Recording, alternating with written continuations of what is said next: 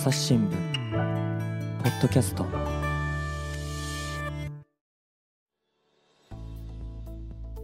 えー朝日新聞の木田光です。本日のテーマはアルコール依存症です。ゲストは埼玉総局の浅野誠さんです。よろしくお願いします。よろしくお願いいたします。えーご自身の体験を書かれたえーアルコール依存症になってという連載や、えーまた TOKIO の山口達也さんのインタビューをあの手掛けてこられましたあのいろいろとアルコール依存のことを今日は知れたらと思ってます。よろしくお願いしよます。あの簡単に自己紹介もお願いできますか？はい、えっ、と朝日新聞埼玉総局の浅野と申します。えっ、と入社は1990年でですね、はい、私が生まれた年なんですすみません。今ちょっと言葉を失ってしまいましたが、えっとそれで主にですね生活部というところで、えっ、と食とか料理とかあと農業とかですね、はい。あと防災とかあーを担当してました。あのデスクとかも結構長くやったりして、えっ、と、あとは、えっ、と、一時期ですね、朝日新聞ショップというところでですね、2年半ほど食べ物のバイヤーをやってたこともありますんで、ー。ちょっと物をはいはい。あの、で、あとはその、カタログで商品のこと書いて売るっていう、あの、そういうこともやったことあります。いろいろやっております。はい。今日はよろしくお願いいたします。よろしくお願いします。でも本当に食とか、まあ、飲むこともそうでしょうけれど、そういったことが大好きなんですね。飲むこともね、大好きだったんですよ。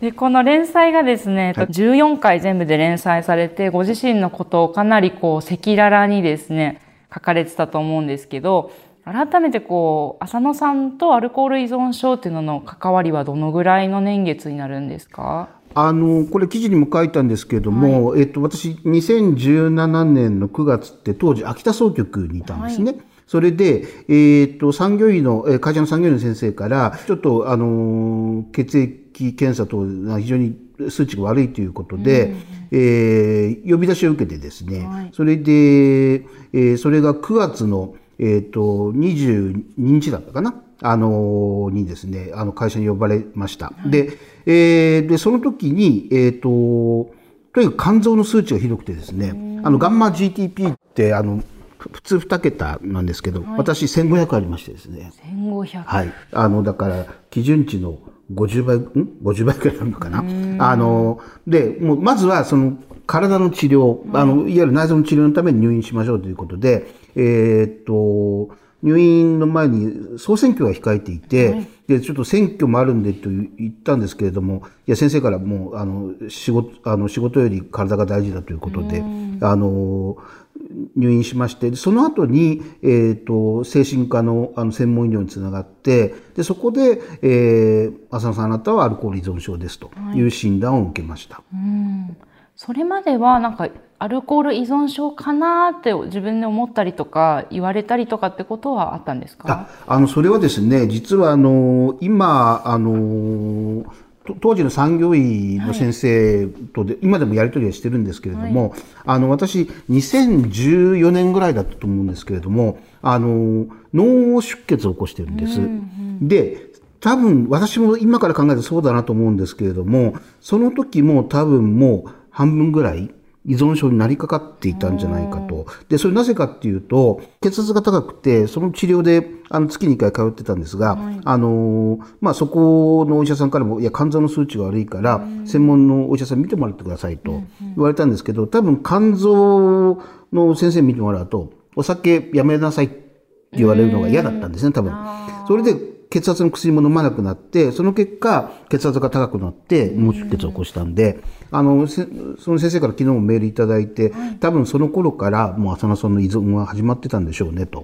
で、実際あの、一般的なケースですと、男性の場合ですね、あの、大体、えっ、と、10年ぐらいかけて依存症っていうか診断を受けるケースが多いんで、こう、ある日突然依存症になるわけではなくてですね、やっぱりじわじわじわじわとなっていく。それがこの病気なんだと思います。はい。改めてなんですけどこのアルコール依存症ってどのぐらいの人数いらっしゃったりとか特徴っていうのも教えていただけますか？あのーこれはいろんな数字あるんですけど、あのー日本でですね、約100万人から108万人ぐらいいると言われています。で、最大の特徴はですね、そのうち医療につながってる人が、あの、お医者さんですね、私みたいに、あの、あなたはアルコール依存症ですよって言って、お医者さんにつながるっていう人が、えっ、とね、10万人もいないんですね。つまり1割ぐらいしかいない。ここが一番の問題で、それで、それなぜかっていうと、やっぱりこう、アルコール依存症って多分、木田さんも、ふ普通にこう考えるとなんかこう、駅前でね、酔っ払ってる、あの、酒場見たおじさんみたいなイメージあると思うんですけど、決してそうではなくて、あの、本当に暴れ暴れないし、あの、揉め事も起こさないし、怒鳴り声も上げない、あの、静かな依存症の人ってね、とっても増えていて、なるほど。静かなはい依存症っていうのは印象的な言葉ですね。確かに私も暴れたりとかなんか家族と喧嘩になっちゃったりとか、はい。そういうこう活動的な印象が、あまあ、そそういう方が目立つっていうのもあるんでしょうけど、そういう印象ありましたね。そうですね。だから、あの、本当に、あの、静かな、まあ、あの、言葉をちょっとあえて使いますけれども、アル中という言い方もあってですね、それで、本当に仕事も普通にやってる、ほぼほぼできてるんだけど、えっと、だけど、もう、もう5時に仕事終わったらもうすぐ飲みたくなる。はいあるいはその、私なんかも最後そうだったんですけども、日曜日に大量に飲むんで、月曜日体きついんですね。で、そうすると、えっ、と、有給を取っちゃったりしてですね。それで、えっ、と、今日体調不良なんで休みますと。それで、えー家にいるということもありましたね。はい。確かにそういう感じだと周りから見るとちょっとなんか元気がなさそうだなでもなんでだろうという感じで、あんまり目が目に見えないそうなんですね。あのだから、例えば、その、ね、毎朝、あの、人によってはもう朝、出出勤前から飲むっていう人もいるんですね。でそういう人は、職場で、この人はお酒臭いねっていうことで、そこから職場で気づくっていうケースはよくあるんですけども、私は朝から飲みっていうのはほとんどなかったんで、あの、仕事する日は。だから、その職場で酒臭いとかですね、そういうことで認知されることはなかったんですね。うん改めてなんですけど、この連載を書こうと思ったきっかけあのご自身のことを書くっていうのでなかなかちょっと勇気もいったのかなと想像するんですけどきっかけはいつ頃こう書こうって思ったんですか？これはですね、あの、内科の入院していて、で、その後、えっ、と、埼玉県立精神医療センターっていうですね、あの、アルコール専門の治療をやってる病院がありまして、県立病院なんですけれども、そこに2週間入院したんですね。で、その時に、そこを本当にもう、えっ、と、依存症の方がい、あの、男女問わず年齢も関係なく入院されてるんですけれども、そこでいろいろなこうアルコールの問題の本がいっぱい置いてあるんですね。あのでそれをもう暇なんでもうひたすら読んでいったら、さっき申し上げた100万人以上依存症の推定の人はいるんだけれども1割ぐらいしか医療につながってないっていうのを見て私は本当にこれは大変な問題だなと思ったんですね。で、えーっと本当にね、その時にね、いや、これもう飲んでる場合じゃないなと。でそれなぜかっていうと、それは私新聞記者ずっと子供の頃からなりたかったんで、これは社会問題なんだなと。そうすると、もう、いや、お酒はやめて、早く退院して、お酒の問題でこんなにいっぱい人が苦しんでるんだと。だったら、記事を書こうということで、すぐにまずは、あの、復職しました。で、まあ、いろいろな仕事をやっていく中で、で、最終的には、一つの目標として自分のことを書こうということがありました。それで、もう一つは、名前を、実名を出すということ。ですね。で、それは、あの、なぜかというと、やはりその、アルコール依存症ってのはどうしても先ほどもちょっとお話ありましたけど、あの、意志が弱いとかね、いろいろなこう、えっ、と、偏見で見られる病気なんですけれども、いやいや、そうではなくて、あの、まあ、れっきとしたというと語弊がありますが病気なんで、いや、こういうふうに病気になりましたと書くことで、で、自分の名前もつけることで、えっ、と、より多くのね、方に、例えばご自身が、いや、もしかしたら私もそうかもしれないとか、ご家族が、もしかしたらうちの家族はっていう場合にね、あの、医療につながれば助かるんだよということを訴えたかったということですね。うん。いや本当に連載とかあのいろんな記事でアルコール依存のこと書かれてますけどその度にこう脳の病気だっていうことと同時にいやでも治療すれば治るんだっていうことを毎回書かれてますよね。なんかそこがちゃんとこう治療につながれば治るんだよっていうこう前向きなメッセージを打ち出そうとされてるんだなっていうのを感じましたね。あの、そこはね、だから、よくテレビ、これはアルコールに限らないですけれども、あの、よく芸能人のね、薬物依存とかもそうですけれども、あの、まあ、ワイドショーなんかで面白おかしく取り上げて、で、この人はダメだね、みたいなね、ダメ出しをして終わっちゃうって、そうではなくて、あの、今回、このシリーズは、あの、これは医療担当の暮らし報道部の鈴木さんと一緒にええやってるんですけれども、あの、やっぱりきちっと治る病気なんだということを伝えようと。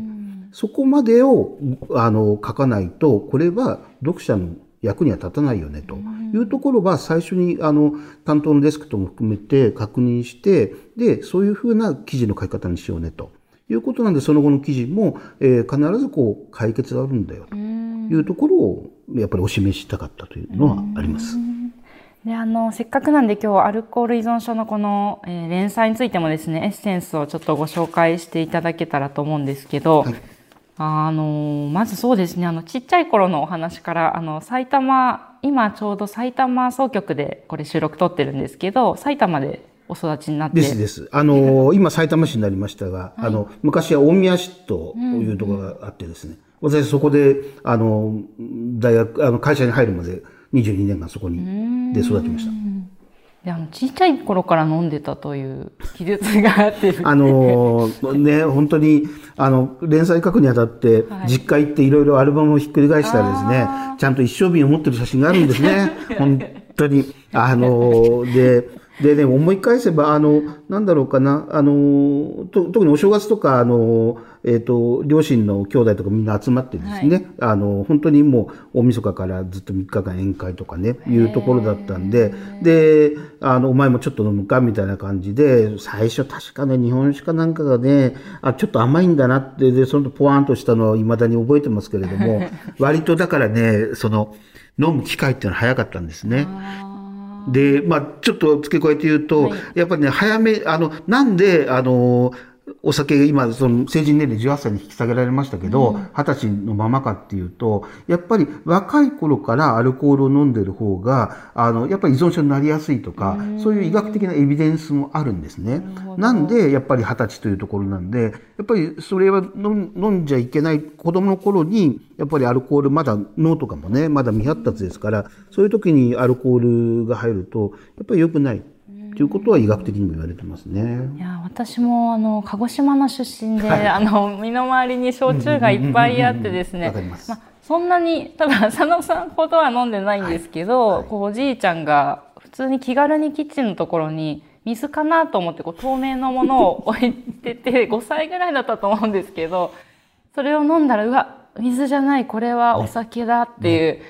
なんかもうすごい第一印象がですねお酒との出会いショッキングだったんですけどそこで私は逆に焼酎は苦手になったんですね。なんかなんだこの味はっていうまああんまり子供には良さがわからないいや、そうだと。焼酎はそうでしょうね。なので、まあ、そこからはこうピタッとあの 止まっていたんですけど、まあ、でもねなんか身の回りにお酒があるっていう光景はなんとなく共感しながら読んでいました。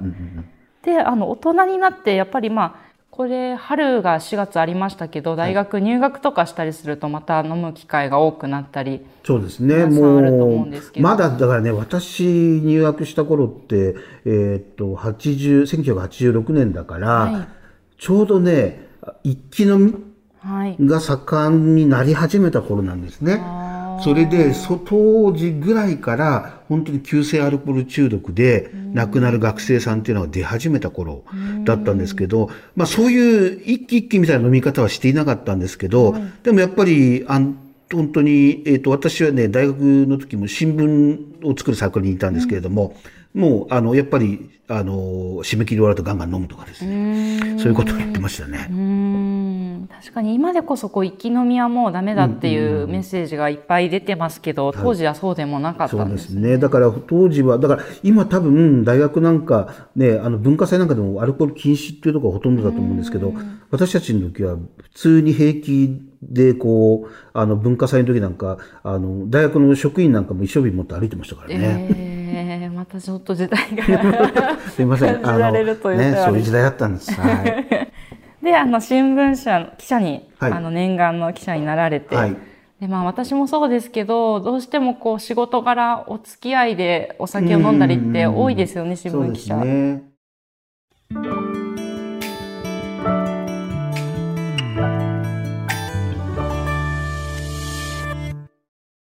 今日の番組の感想誰かと分かち合いたいな。そんな時は Twitter のコミュニティがおすすめです。連日リスナーさんの感想や出演者の書き込みで盛り上がっています。番組をお聞きのそこのあなた。ちょっと作業を止めてスマホを手に取ってみてください。番組をスクロールやタップすると説明文が現れます。そこのリンクをクリックすればお気軽にご参加いただけます。皆さん、ツイッターのコミュニティに入ってくれるかな？いいとも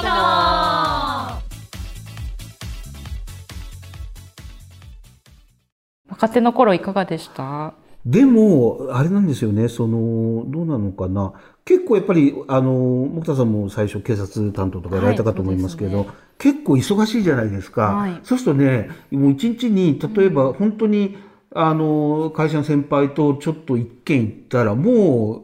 酔っ払って家帰って、そのまま寝ちゃうんですよね。まあ、そんなにね、最初狩猟は多くなかったし、だからそれは本当に、えっ、と、まあ、職場の先輩とか行けばお楽しい酒だし、まあ当然取材先とのね、飲み会とかもありますけれども、基本的になんかこう、むちゃ飲みするとかですね、そういうことはなかったから、ま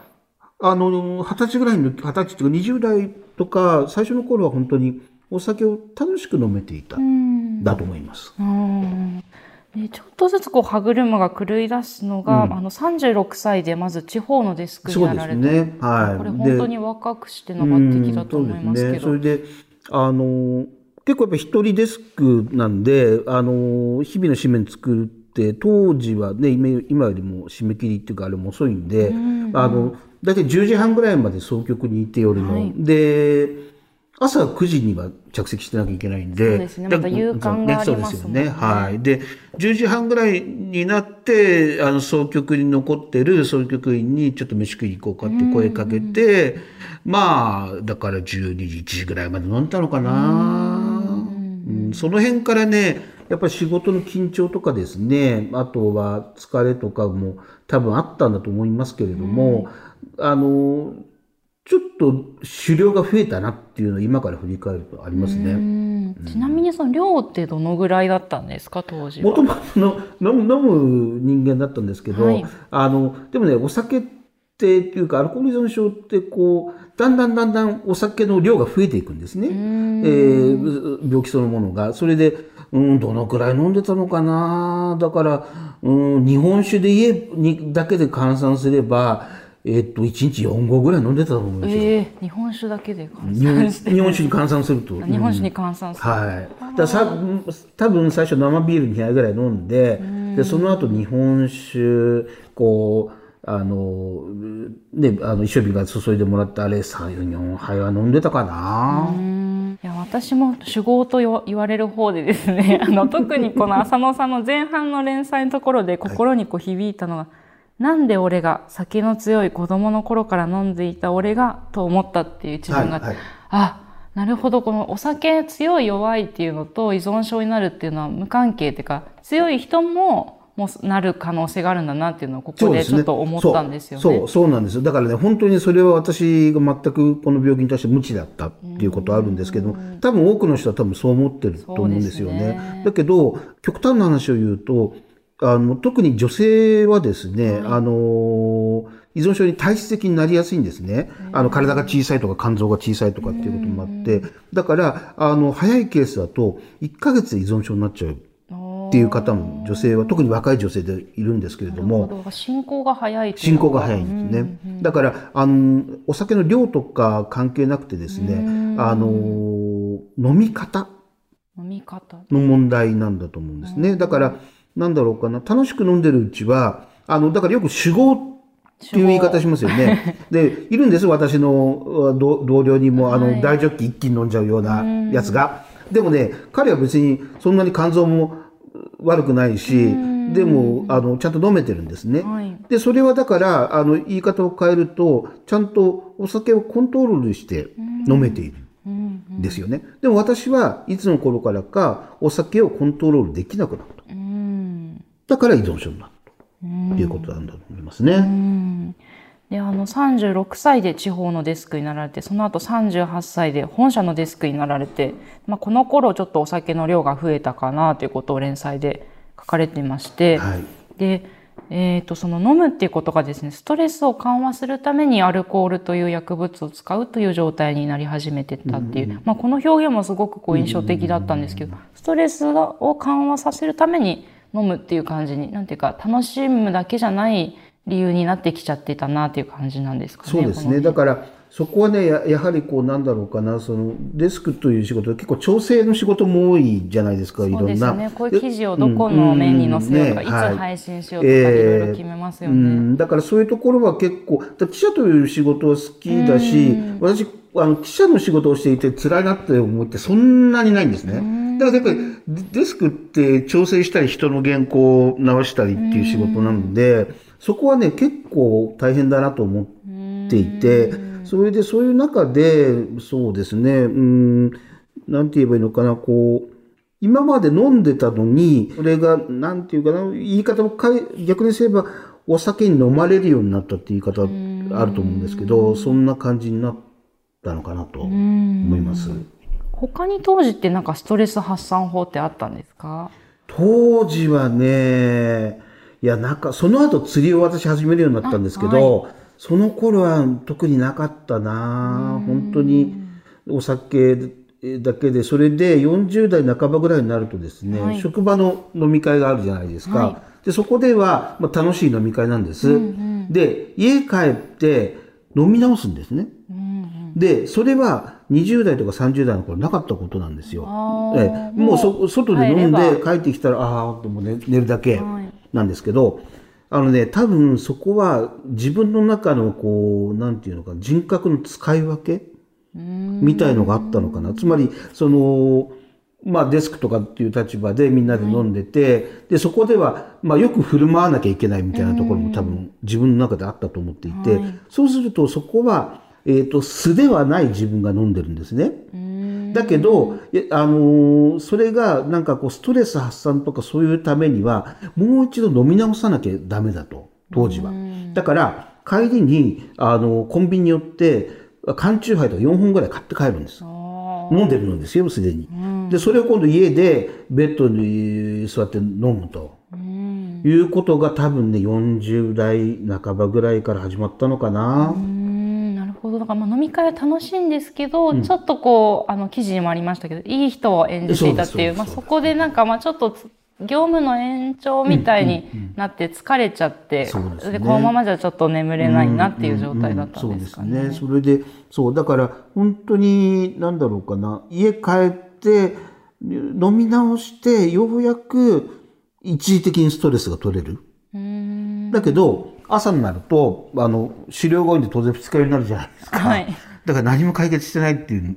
ことなんですけどね。それ今だから言えるんですよ。ああ、次の日また朝になってもちょっと頭痛かったりとかいうのは残っててですよね。そうですね、そうですね。うんいやこのまた5回目これ連載5回目なんですけど、はいい、い人演じるほどっていうこの記事も私すごいなと思いましてというのもあの鉢巻きをですね巻いた佐野さんの写真が載っていて、あのここまで載せるんだっていうのもびっくりしたのとあとこれまで私も総局とかでお世話になってきたこうキャップとかデスクがやっぱこう楽しませてくれるんですよね飲み会で。でそういう先輩たちをちょっと思い出しちゃってで楽しませてもらってすごい楽しかったんですけどもしかしてその裏でこうなんか飲み過ぎちゃったりとか辛い思いをさせてた先輩もいたのかなっていうのもよぎりましてかなりこう印象的な写真だったんですねこちら。これは、あの、ある読者から、あの、はい。あの、よく酔っ払いがネクタイ頭に巻くって聞くけど、あの、本当に巻く人の写真初めて見ましたって、ある読者の方から言われてですね、うーんと思ったんですけど、あの、この写真もですね、あの、もう私は依存症だっていうことは、あの、社内のかつての同僚とか後輩とかで全部言ってたんで、いや、今度こういう連載あるんで、あの、私が、ね、頭にネクタイ巻いて、スーダラ節を歌ってる写真、画像で持ってる人ちょうだいって言ったら、4つぐらい届きま4したつぐ。らいあったんですね。で、その中で、えっ、と、こう、ちゃんと後ろに、こう、スーダラ節のですね、歌詞が、こう、ちゃんと映り込んでるのを、こう、使いました。すごい記録写真ですよね。うんあの、新聞記者でよかったなと思ってます。いやまたこれスーダラ節もですね私これその原曲じゃなくって星野源さんがバンドでサケロックがカバーしてたんですよ。はいはいはいはい。でそれを聞いてすごく好きな曲で、まあまあ、まさに私もそのお酒が好きなのでこのちょいと一杯のつもりで飲んだけどいつの間にやらはしご酒でで分かっちゃいるけどやめられないっていう、ね、あの気持ちが分かりながら好きな歌だったんですけどこれもまたこう今後今後というかこう浅野さんとお会いする前にまた聞いてみたんですけどこう意味が違ってくるなとこうただただ笑い笑えて聴いてた曲なんですけどいやそうでもないぞというあの、曲になりました。これはですね、その先ほどお話した、あの、埼玉県立精神医療センターっていうところはいの主治医の先生がいて、で、退院した後に、その先生がその、アルコール依存の問題で講演をやりますっていうあのがあって、私聞きに行ったんです。はいで、そしたら、あの、パワポが出てきてですね、最初に出てきたのが、ちょいと一杯のつもりで飲んでっていう歌詞が出てくるんですね。なるほどで、皆さん、これ、ご存知ですよね？スーダラ節ですよね。あ、俺の持ち歌じゃんとか思って。そしたら先生が、これはアルアルコール依存症の歌ですって。そうか、私はその歌をずっと持ち歌で歌ってきたんだな、ということですね。改めて、で、そう、だから今、木田さんおっしゃったように、私も、うーん、歌詞をじっくり読み返すと、うん、これはちょっと危ない歌だな、と思いましたね。いやけどこれを歌って盛り上げる浅野さんっていうのは本当に、ね、あの後輩たちにとってはすごい楽しい時間そうです。あの、本当にリクエストすぐ来ましたし、はい。でこの直この後ぐらいですかね。どんどんちょっとこうこ体の状況が、うんうんうん。あの悪くなっていく様子が書かれてるんですけど、朝日新聞ポッドキャスト。お話はつきませんが続きは次回にお届けします本日は浅野誠さんとお届けしました。ただ最後に告知もお願いできたらと思うんですけども、今日ですねご紹介したこのアルコール依存症になってという連載やあとは女性とアルコールっていう連載。そして山口達也さんのインタビューなど朝日新聞デジタルの方で、はい。あのたくさん読めますよね。はい。あのー朝日新聞デジタルの方でですね、あの、アルコール依存症になってというの、これ、昨年の2月から3月にかけて連載したものとかですね、女性と依存症という企画とかですね、えっ、と、4月にはあの山口達也さんのインタビューなども載せてますんで、あの、朝日新聞デジタルから入っていただいてですね、アルコール依存症って検索していただくと多分、あの、こういった記事出てくると思いますので、あの、読んでいただけるととても嬉しいです。はい。最後にリスナーの皆様番組を最後まで聞いてくださりありがとうございました。今後も朝日新聞ポッドキャスト番組を続けるためお力添えいただけると幸いです。ご使用のアプリから番組のフォローレビューをお願いします。また番組をスクロールやタップすると説明文が出てくると思います。こちらのリンクお便りフォームからご意見やご質問もお待ちしています。朝日新聞ポッドキャスト朝日新聞の木田光がお届けしました。それではまたお会いしましょう。